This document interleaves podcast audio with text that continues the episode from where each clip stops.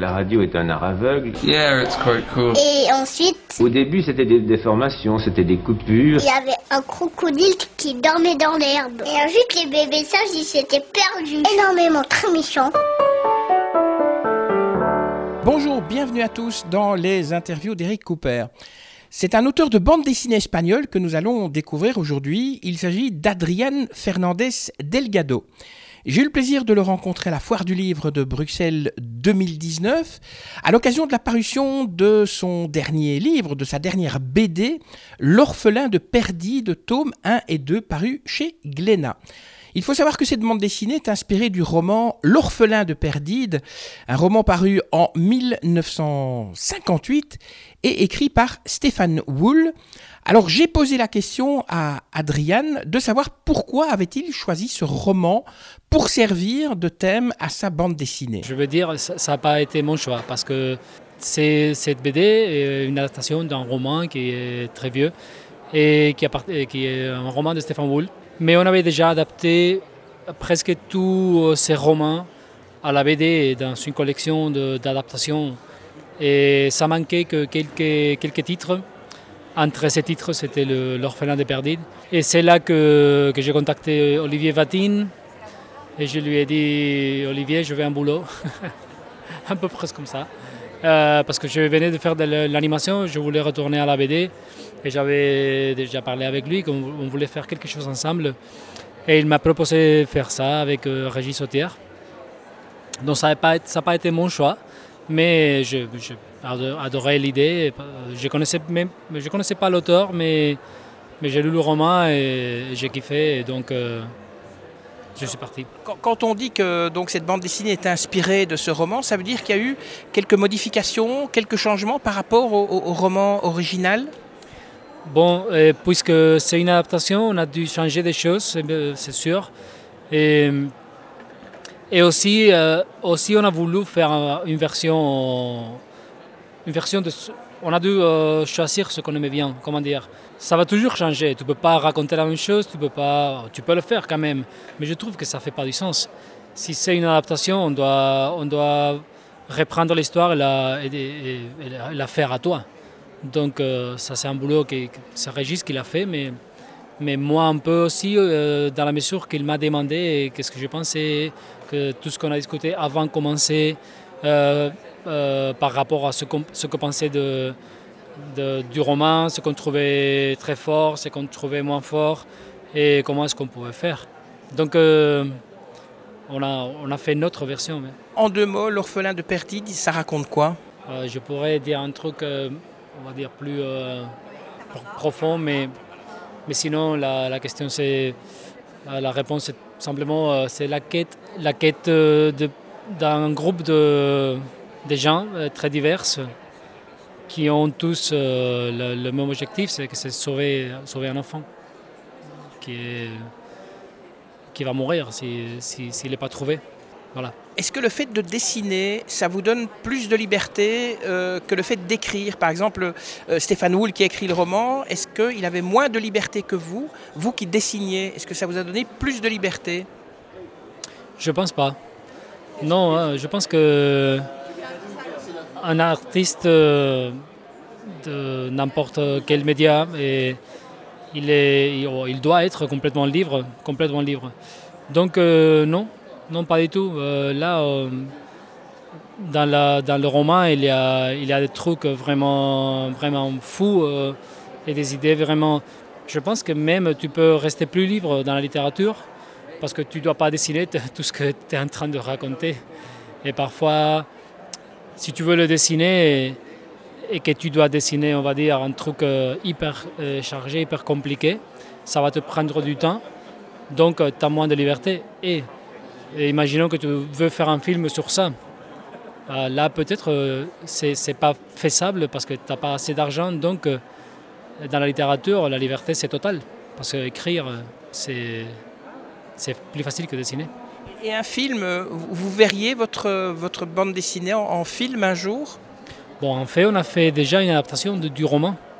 Pas une adaptation de, de la notre BD, mais on a fait une adaptation du roman, il fait longtemps, ça s'appelait Le Maître du Temps. Et le Maître des, Maître des Temps, je pense. Et euh, c'était, c'était Moebius, en fait, qui faisait l'art euh, sur le film. Donc il y a déjà une adaptation, un, film du roman, et c'est vraiment une adaptation. Donc c'est assez différent du roman. Dans ce roman, on parle en fait de paradoxe temporel. C'est quoi le paradoxe temporel? Bon, je ne suis pas un scientifique, mais si tu... je ne sais pas, tu vu cette étude qu'on a fait avec euh, des protons qu'on mettait dans, un tube euh, et ils sortaient avant qu'on les mettait? Bon, ça c'est des trucs que moi j'arrive pas à comprendre.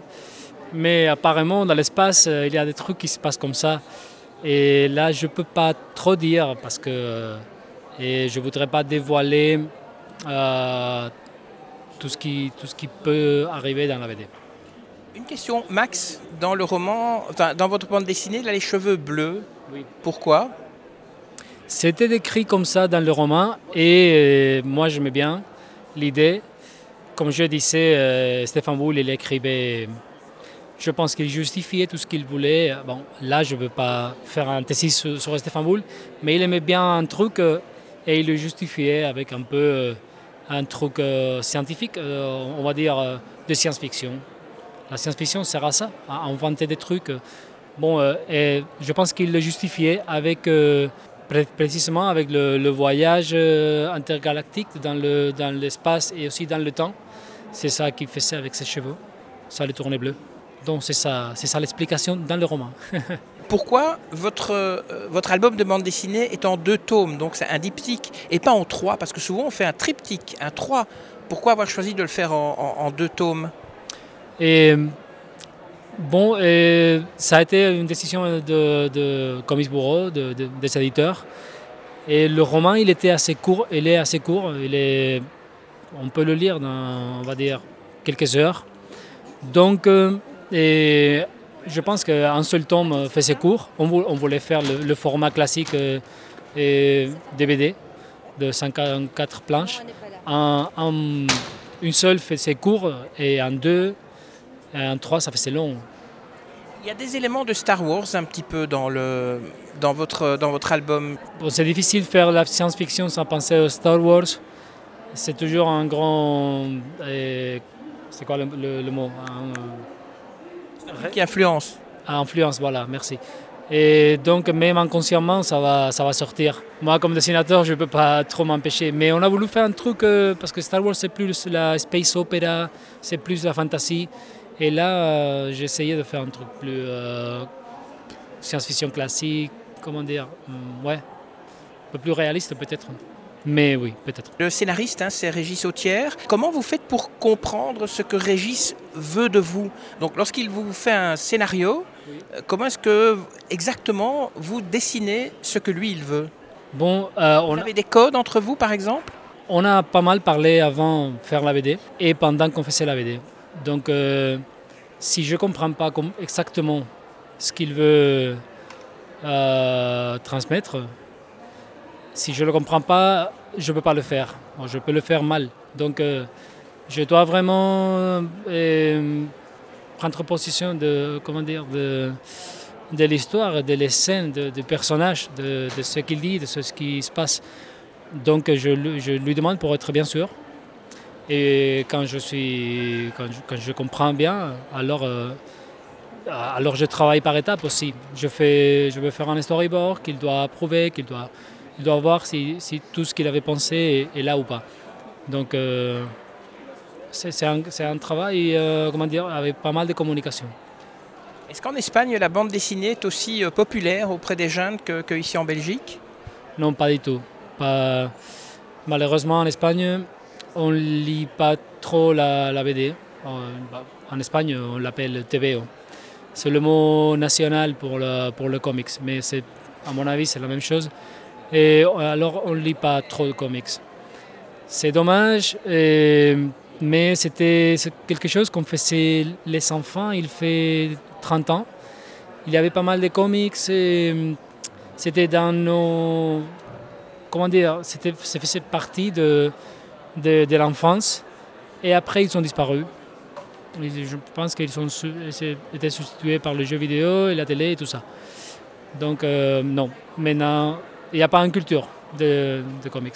Et vous, qu'est-ce qui a fait qu'un jour vous avez eu envie de dessiner?